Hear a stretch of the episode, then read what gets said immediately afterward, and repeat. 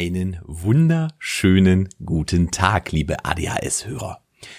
Heute haben wir eine Sonderfolge. Das liegt daran, dass der liebe Axel gerade an der Ostsee ist und die frische Luft genießt und er leider dort nicht genug Internet hat, um irgendetwas vernünftig aufzunehmen. Da wir euch aber nicht ganz ohne irgendetwas durch die Woche schicken wollten, habe ich mir überlegt, was ich machen könnte.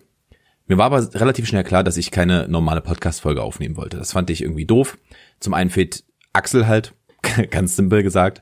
Und äh, das wäre auch eine Dynamik, die ich da nicht machen wollte, weil das ist unser Podcast und nicht äh, mein Podcast. Allerdings dachte ich mir, ich möchte mal etwas mit euch ausprobieren. Und deswegen, ihr werdet es im Titel schon gesehen haben, werden wir heute lesen zusammen. Beziehungsweise ich werde euch vorlesen. Das wird ein ganz kurzer Auszug werden. Das hier, die Folge, keine Ahnung, wird wahrscheinlich auch nur so zehn Minuten lang werden. Aber ich bin gerade dabei, mir ein paar klassische Werke einzuverleiben, weil ich besonders bei denen, die man in der Kursstufe damals gelesen hat, nicht wirklich dabei war. Um es in den unsterblichen Worten äh, des Felix Lobrecht zu sagen, meine Motivation in der 11. Klasse war ein großer Haufen Schweinepisse. Von daher habe ich natürlich nie irgendwas gelesen und habe die Perfektion in Wikipedia gefunden, sagen wir es mal so. Eines der Bücher, die ich damals äh, schön vermieden habe, tatsächlich zu lesen für den Unterricht, war äh, Franz Kafka, Die Verwandlung. Und da ich jetzt sowieso anfangen wollte, es privat zu lesen, dachte ich mir, warum nehme ich euch nicht bei den ersten paar Seiten mit? Solltet ihr jetzt sagen, oh mein Gott, wie schlimm, muss das jetzt wirklich sein? Will er uns jetzt wirklich hier mit äh, Klassik langweilen, beziehungsweise in dem Fall mit äh, Naturalismus? Macht euch keine Sorgen, das hier wird nichts Reguläres. Ich hoffe, dass wir äh, von jetzt an es immer hinbekommen, irgendwie für euch zu produzieren. Nur ich dachte mir, irgendetwas für die Zwischenzeit braucht ihr. Solltet ihr mit äh, Kafka noch gar keine Berührungspunkte gehabt haben, äh, der war ein Schriftsteller aus Prag, der im äh, späten 19., frühen 20. Jahrhundert gelebt hat, ist nicht so alt geworden. Ich glaube, nur so um die 40 Jahre. 40 Jahre, sowas in der Richtung müsste er geworden sein. Und der Mann hatte nicht unbedingt ein leichtes Leben. Und das kann man an seiner Art und Weise zu schreiben auch sehen. Er hat sehr viel geschrieben, dass eine Kombination aus Realismus und Fantasie ist, äh, wo es um Charaktere geht, die sich in irgendeiner Form verändert wiederfinden, sowas in der Richtung. Und ja, da ich momentan sowieso sehr viel am Üben bin, was freies Sprechen und freies Vorlesen angeht, und da dachte ich mir doch, da kombinieren wir mal das Nützliche mit dem äh, freudvollen oder Kafkas war nicht freudvollen.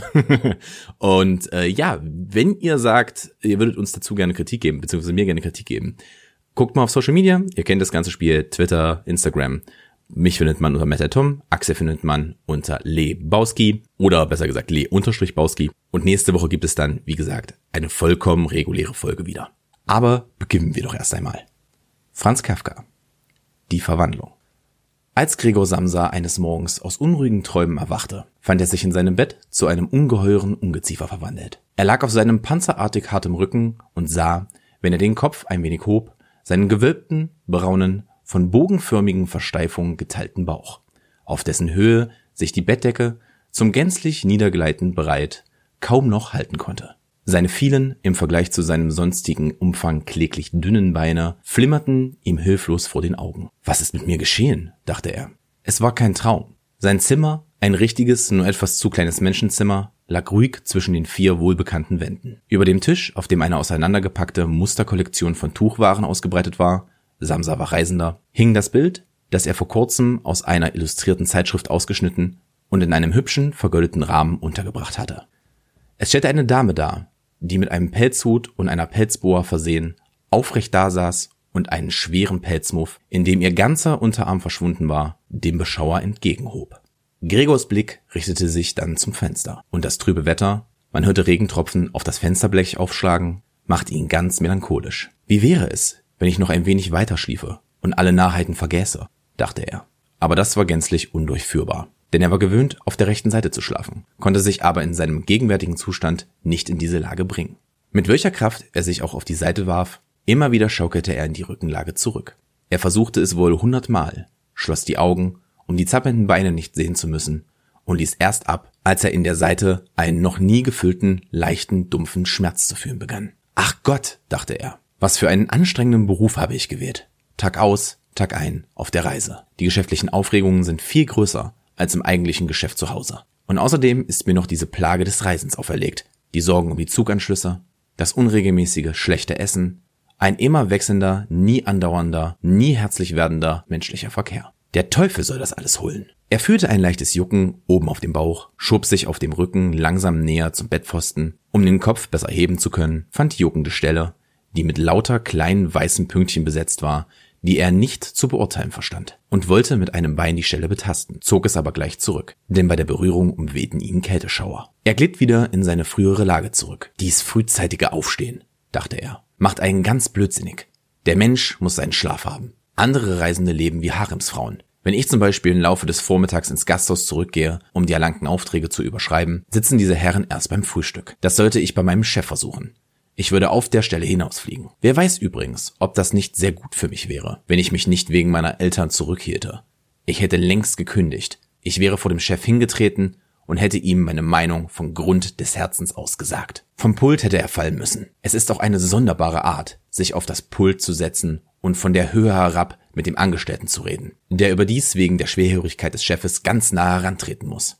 Nun, die Hoffnung ist noch nicht gänzlich aufgegeben. Habe ich einmal das Geld beisammen, um die Schuld der Eltern an ihn abzubezahlen, es dürfte noch fünf bis sechs Jahre dauern, mache ich die Sache unbedingt. Dann wird der große Schritt gemacht. Vorläufig allerdings muss ich aufstehen, denn mein Zug fährt um fünf. Und er sah zur Weckeruhr hinüber, die auf dem Kasten tickte. Himmlischer Vater, dachte er. Es war halb sieben Uhr und die Zeiger gingen ruhig vorwärts. Es war sogar halb vorüber. Es näherte sich schon drei Viertel. Sollte der Wecker nicht geläutet haben? Man sah vom Bett aus, dass er auf vier Uhr richtig eingestellt war. Gewiss hatte er auch geläutet. Ja, aber war es möglich, dieses möbelerschütternde Läuten ruhig zu verschlafen? Nun, ruhig hatte er ja nicht geschlafen. Aber wahrscheinlich desto fester. Was aber sollte er jetzt tun? Der nächste Zug ging um sieben Uhr. Um den einzuholen, hätte er sich unsinnig beeilen müssen. Und die Kollektion war noch nicht eingepackt und er selbst fühlte sich durchaus nicht besonders frisch und beweglich. Und selbst wenn er den Zug einholte, ein Donnerwetter des Chefs war nicht zu vermeiden, denn der Geschäftsdiener hatte beim 5 Uhr Zug gewartet und die Meldung von seiner Versäumnis längst erstattet. Es war eine Kreatur des Chefs, ohne Rückgrat und Verstand. Wie nun, wenn er sich krank meldete? Das wäre aber äußerst peinlich und verdächtig, denn Gregor war während seines fünfjährigen Dienstes noch nicht einmal krank gewesen. Gewiss würde der Chef mit dem Krankenkassenarzt kommen, würde den Eltern wegen des faulen Sohnes Vorwürfe machen und alle Einwände durch den Hinweis auf den Krankenkassenarzt abschneiden, für den es ja überhaupt nur ganz gesunde, aber arbeitsscheue Menschen gibt. Und hätte er übrigens in diesem Falle so ganz Unrecht? Gregor fühlte sich tatsächlich, abgesehen von einer nach dem langen Schlaf wirklich überflüssigen Schläfrigkeit, ganz wohl und hatte sogar einen besonders kräftigen Hunger. Als er dies alles in größter Eile überlegte, ohne sich entschließen zu können, das Bett zu verlassen, gerade schlug der Wecker dreiviertel sieben, klopfte es vorsichtig an der Tür, am Kopfende seines Bettes. Gregor! rief es. Es war die Mutter. Es ist dreiviertel sieben. Wolltest du nicht wegfahren? Die sanfte Stimme. Gregor erschrak, als er seine antwortende Stimme hörte, die wohl unverkennbar seine frühere war, in die sich aber, wie von unten her, ein nicht zu unterdrückendes, schmerzliches Piepsen mischte, das die Worte förmlich nur im ersten Augenblick in ihrer Deutlichkeit beließ, um sie im Nachklang derart zu zerstören, dass man nicht wusste, ob man recht gehört hatte. Gregor hatte ausführlich antworten und alles erklären wollen, beschränkte sich aber bei diesen Umständen darauf zu sagen, ja, ja, danke Mutter. Ich stehe schon auf. Im Folge der Holztür war die Veränderung in Gregors Stimme draußen wohl nicht zu merken, denn die Mutter beruhigte sich mit dieser Erklärung und schlürfte davon. Aber durch das kleine Gespräch waren die anderen Familienmitglieder darauf aufmerksam geworden, dass Gregor wieder erwarten noch zu Hause war. Und schon klopfte an der einen Seitentür der Vater. Schwach, aber mit der Faust. Gregor, Gregor, rief er. Was ist denn? Und nach einer kleinen Weile mahnte er nochmals in tiefer Stimme, Gregor. Gregor. An der anderen Seitentür aber klagte leise die Schwester. Gregor? Ist dir nicht wohl? Brauchst du etwas? Nach beiden Seiten hin antwortete Gregor. Bin schon fertig und bemühte sich, durch die sorgfältigste Aussprache und durch Einschaltung von langen Pausen zwischen den einzelnen Worten seiner Stimme alles Auffallende zu nehmen. Der Vater kehrte auch zu seinem Frühstück zurück. Die Schwester aber flüsterte, Gregor, mach auf. Ich beschwöre dich. Gregor aber dachte gar nicht daran aufzumachen, sondern lobte die vom Reisen her übernommene Vorsicht, auch zu Hause alle Türen während der Nacht zu versperren. Zunächst wollte er ruhig und ungestört aufstehen, sich anziehen und dann erst das weitere überlegen. Denn, das merkte er wohl, im Bett würde er mit dem Nachdenken zu keinem vernünftigen Ende kommen. Er erinnerte sich, schon öfters im Bett irgendeinen vielleicht durch ungeschicktes Liegen erzeugten leichten Schmerz empfunden zu haben, der sich dann beim Aufstehen als reine Einbildung herausstellte. Und er war gespannt, wie sich seine heutigen Vorstellungen allmählich auflösen würden. Dass die Veränderung der Stimme nichts anderes war als der Vorbote einer tüchtigen Verkühlung, einer Berufskrankheit der Reisenden, daran zweifelte er nicht im geringsten. Die Decke abzuwerfen war ganz einfach. Er brauchte sich nur ein wenig aufzublasen und sie fiel von selbst. Aber weiterhin wurde es schwierig, Besonders, weil er so ungemein breit war. Er hätte Arme und Hände gebraucht, um sich aufzurichten. Stattdessen aber hatte er nur die vielen Beinchen, die ununterbrochen in der verschiedensten Bewegung waren und die er überdies nicht beherrschen konnte. Wollte er eines einmal einknicken, so war es das erste,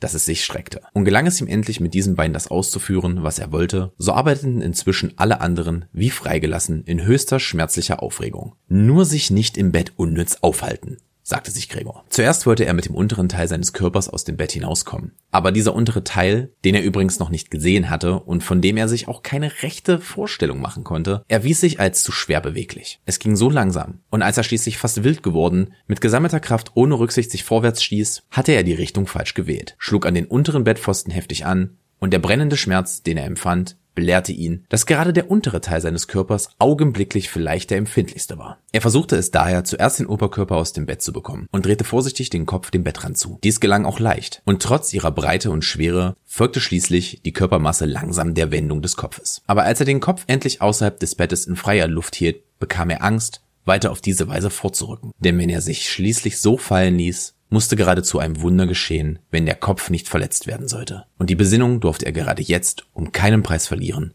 Lieber wollte er im Bett bleiben. Das waren die ersten paar Seiten aus Franz Kafka, die Verwandlung. Ich hoffe, ihr fandet es nicht ganz so schlimm. Ich dachte, ich probiere diese Woche mal was aus. Und ich wünsche euch einen ganz, ganz, ganz, ganz tollen Tag. Auch von Axel aus. Liebe Grüße an ihn, wenn er das hört. Er soll eine ganz tolle Zeit an der Ostsee haben. Wir hören uns nächste Woche zu einer regulären Ausgabe, dann wieder mit sehr viel Geschwafel und sehr viel dummen Zeug gelabert. Bis dahin bin ich jetzt aber erstmal raus. Habt mir einen schönen Morgen, schönen Tag, schönen Abend, gute Nacht, je nachdem, wann ihr es hört. Ich bin weg. Euer Tom.